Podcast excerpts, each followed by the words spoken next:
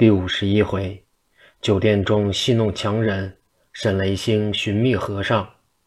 话说李顺与掌柜的赌气，想到我有这柱大财，何必在此受人胯下？即到房中卷好铺盖，把那黄金卷在衣袋中，挑着行李，嘴里咕噜咕噜地说着，出门去了。这里济公同沈雷星在酒店要酒要菜，吃个不了。沈雷星平素都是白吃人家的。今天要自己还账，心中好不自在。又见和尚都捡着贵重的东西吃喝，心中更加疼痛。想到他现在吃的有趣，晚上一定要多给他几刀，叫他也有趣。济公半醉不醉地说道：“好朋友，我就少吃些吧。”沈雷星故意答道：“怎么师傅要少吃饭呢？”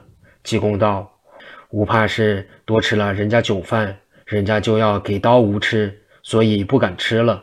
沈雷星一想，这真奇怪。吾心中方才一想，他怎么就会知道呢？莫非他说这酒话，刚正触机，给吾心里想到的暗合不成？济公又说笑道：“好朋友，吾知道吾自己今天要死了。”沈雷星道：“师傅怎么知道自己要死呢？”济公道：“吾准知道要吾死的人就在眼前了。”沈雷星道：“是哪个呀？”济公用手一指道：“就是你。”沈雷星闻言，霎时大惊失色道：“我要害他的心思，他就会猜到。这个人还了得！”那强作笑容道：“师傅莫要乱笑，青天白日，王法昭彰，哪个敢害你？我平素最喜世外人，最爱给和尚道士做朋友。今天见你老人家很圆通。”所以，请你过来吃酒谈心，交一个知己朋友。你怎么就把不孝之心待吾？信这里没有公差，不要紧。倘被他们听着，我岂不要为你吃场冤屈官司？济公睁眼道：“吴和尚自己已把酒吃饱，你又要硬邀吾吃，吾醉死了，岂不是你害的？”沈雷星这才知道不是他心里的事，方是放心，又劝了一壶。方才吃喝完毕，叫掌柜的一算，一共二十两三钱。济公一拱手说道：“吴和尚最老实，有言在先，就不客气了。”沈雷星掏出银子汇了账。济公道：“吾要上玉山城里去呢，从哪条路走？”沈雷星道：“吾也上那边去，吾两个人同走吧。”济公道：“最好最好。”说罢，又自己故意用手把衣袋摸了一摸。口里咕噜咕噜的道：“吾费了无限心思，杀了无数人命，方才得到这些宝贝。若要失落，吾也不要活了。”沈雷星听着自忖：“这人莫非也是绿林中的人吗？不知他在什么地方借得这种好东西。他如果也是绿林人，必然有些本领的。吾约的几个兄弟，又不知为着何事，竟一个也不来，恐怕动起手来，倒有些辣手。”幸而他今醉了，从他背后出其不意把他砍死就是了。想罢，已走出酒馆。济公道：“你投钱去吧。”沈雷星道：“不行，吾是这里人，论情谊，吾是主，你是客，应该你先走，吾在后跟着。”济公摇头道：“不行，不行，吾并不是给你客套，倒怕是走在人家面前，被人趁着吾没防备，把吾一刀从背后砍来。”吾的性命就不保了。沈雷星暗忖：吾的算计，莫非他已经猜透不成？就吾先走吧，省得他防备着吾。待走在路上，再看机会吧。就说道：“师傅，既定要吾投钱走，吾也不客气了。”济公道：“你既投钱走，永不许退后了。莫要走到半路，看机会挨在吾后面，算计吾性命。”沈雷星道。大师莫要多心，我不是绿林人。济公并不回答，一路行来，口中唱道：“知人知面不知心，吾是知人知命并知心。漫藏珍宝起贼心，吾是漫藏珍宝弃贼心。”唱来唱去，不知数十百遍。沈雷行道：“师傅，这个山歌谁人教你的？倒也有趣。”济公道：“吾的师傅教吾的。”沈雷星道：“你的师傅是谁？”济公道：“我的师傅名头高大，人人都知道的。”沈雷星道：“到底是谁呀？”济公道：“就是西湖灵隐寺的祭奠僧。”沈雷星道：“师傅原来是祭奠僧的徒弟，吾闻得他老人家极有法术，真是个活佛，专一普救善人。所以临安城周围几千里路，没有一个不知他老人家大名的。”济公道：“吾的师傅倒不知普救善人的好处呢。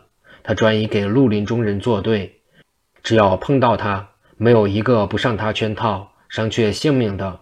吾眼里见的。”已经有百十余人都被他摘下心来做下酒东西，名字叫吃狗心。沈雷星把舌头一伸道：“怎么如此厉害的呢？”济公道：“这还不算厉害呢。他无论什么人，只需把鼻子一嗅一闻，就知道他做什么事情的。吾在庙中学了好几年，这法术也学会了。”沈雷星一想，他既学的这法术。怎么还文无不出，同无吃酒，一块儿走路？就笑说道：“师傅，你既学会这个好法术，出门倒不曾碰到坏人呢。只是这法术不容易，吾中有些不深信。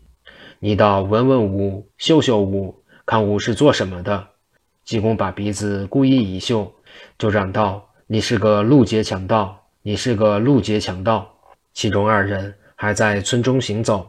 来往的人颇多，沈雷星一闻此言，大吃一惊，道：“了不得了！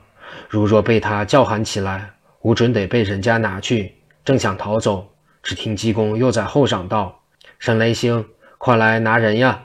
沈雷星一回头，见和尚一手拉定一个十五六岁的童子，说道：“你是个劫路强盗。”那童子狠命的乱挣，要哭出来，这才放心道。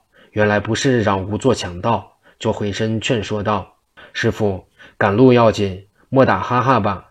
人家小孩子经不起惊唬的。”济公这才哈哈一笑，一放手说道：“就便宜你吧。”又走了三四里，渐渐人烟稀少，万山丛错。济公喝腰一声道：“不好，吾上你圈套了。”沈雷星道：“为什么？”济公道。我带了许多珍宝东西跟你走路，方才没想到路上如此荒凉。如若你起了歹心，拔出刀来把吾杀了，抢了吾东西，吾就完了事了。沈雷星此时本要动手，一想时候还早，又离村不远，生怕和尚一嚷，人家一来救，所以忍耐着说道：“和尚真多心，无烟能害人，放心走路吧。”济公道：“不行。”我得和一个人同走，不然回到前村住一夜，明天合了人再走。说罢，往回就跑。沈雷星此时又不敢动手，一少和尚往来路直奔回去，追也追不及。一想，这块肉系在吾口中，焉能放手？吾只索性也奔回去。他总得到玉山去，吾始终跟着他，怕他逃到哪里去。主意已定，即尽力的追赶。看和尚。在前面脚步歪斜，走得很慢，自己狠命飞跑，总是追不及，心中诧异道：“我的脚程也算快捷，怎么总在半里之外赶他不上？”又赶了一二里，已累得浑身是汗，渐渐气力不佳，两腿酸软，心想做做歇力再赶，又怕和尚走了岔路，到别处找他不着，只得仍拔腿追赶，看看将要赶上了，一失眼。和尚又远了，只赶至村梢，转瞬之间，和尚忽然不见，心中懊悔道：“吾若早知如此，也不去想他，不去请他喝酒了。现在倒赔上二十余两银子，又饶上脚步气力，真是冤枉。”一回头，只见和尚又在前面飞跑，往玉山大路而去，忙在后紧赶，即赶至岔口，则又忽然不见了，正在呆立盼望。又见和尚在前面飞跑，向灵秀村去，只得又赶回来。赶到岔口，又见和尚在后，赶来赶去总赶不上。看看天晚，日间吃的酒饭，赶得消耗尽尽，肚中又饥饿了，不得已只好回到灵秀村。人在火影殿中，方走进殿，只见和尚坐在靠东桌上，正在喝酒，招手道：“好朋友，这里来，吾等了你好久。”怎么到此刻才来？沈雷星道：“吾在赶你呢，吾赶到你东，你就往西；赶到你西，你就往东。赶了半天，方才回来。你怎么先在这里？”济公道：“这是你眼花了。吾一径赶回，就到这里等你。左等也不来，右等也不来，心里焦急，没带零碎银两，吃了酒菜没人会账，哪个同你玩啊？”沈雷星顿时呆若木鸡，停了半晌，道：“这样，莫非吾遇了鬼了？”济公道：“青天白日，哪里来的鬼？和尚家装束相同，你必定看差了。”沈雷星道：“不错，吾方才少见，都是破僧帽、破僧衣，草鞋赤足，短头发有二三寸，走路歪斜不正，同你一般无二。”济公道：“这是吾徒弟悟缘来了。”沈雷星道。师傅也有徒弟吗？济公道：“有有，他只是死了多年。你见了鬼了。”沈雷星被济公一说，立时毛骨悚然。济公道：“休管他是人是鬼，吾们吃酒要紧。”此时，掌柜的已把酒箸送来，两人又低斟浅酌起来，喝了两壶，沈雷星就不吃了，坐在那里一味出神，心想：一计不成，再用一计。哪肯就轻轻放过他？吾今夜同他到客店中，趁他熟睡的时候，把他一杀，把他的宝贝一带，穿墙逃去。他是个出家人，绝没有失亲追究的。吾拿了他东西，逃到别处，买了田地，就落得做个富翁，安享荣华富贵，从此就可起手，不必再做绿林的勾当了。想到得意之处，不觉手舞足蹈起来。济公道：“好朋友。”你不喝酒想些什么？沈雷星道：“我不想什么，因方才感得乏力，借此歇歇。”济公笑道：“你此刻多歇着，晚上好逃跑。”沈雷星并不回答。又吃够多时，济公起身道：“吾不喝了，你把账汇了吧，吾先走了。”说罢，扬长进去。沈雷星安肯放走，忙摸出块银子给掌柜的道：“你暂收着，缓一天再来找吧。”说罢，急忙赶到外面，见和尚走入隔壁仁和客寓，沈雷星也赶忙进去，就不见了。一问掌柜的，说：“你们铺子里有没有穷和尚进来？”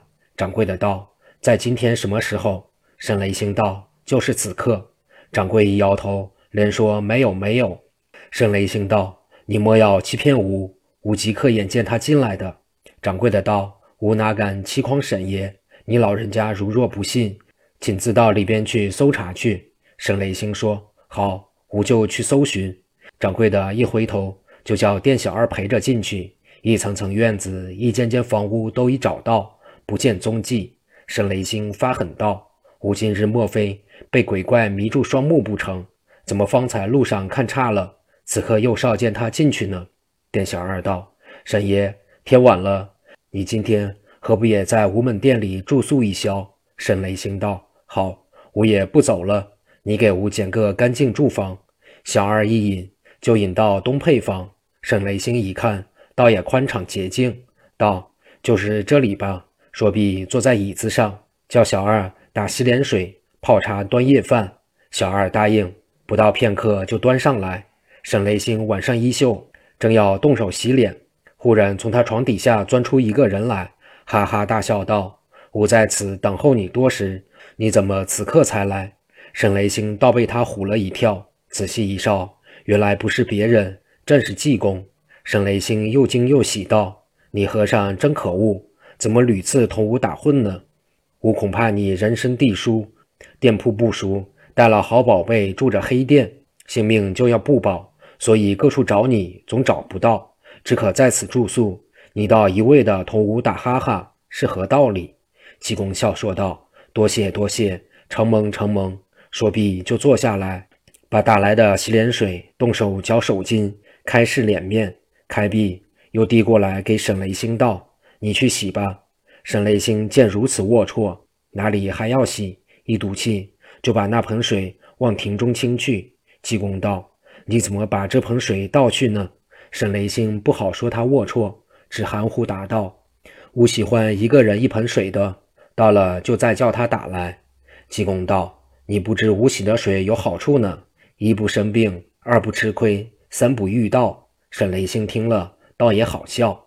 正要答他话，忽见外边走进两个人，一个头戴紫状帽、紫线袖袍，腰束丝鸾带，单衬袄，薄底靴子，面如蓝靛，发似朱砂，牙耳红毫；第二位穿蓝翠褂，壮士打扮，白脸膛，俊人物，背插钢刀，直到济公面前。沈雷星倒大吃一惊，未知后事如何，且听下回分解。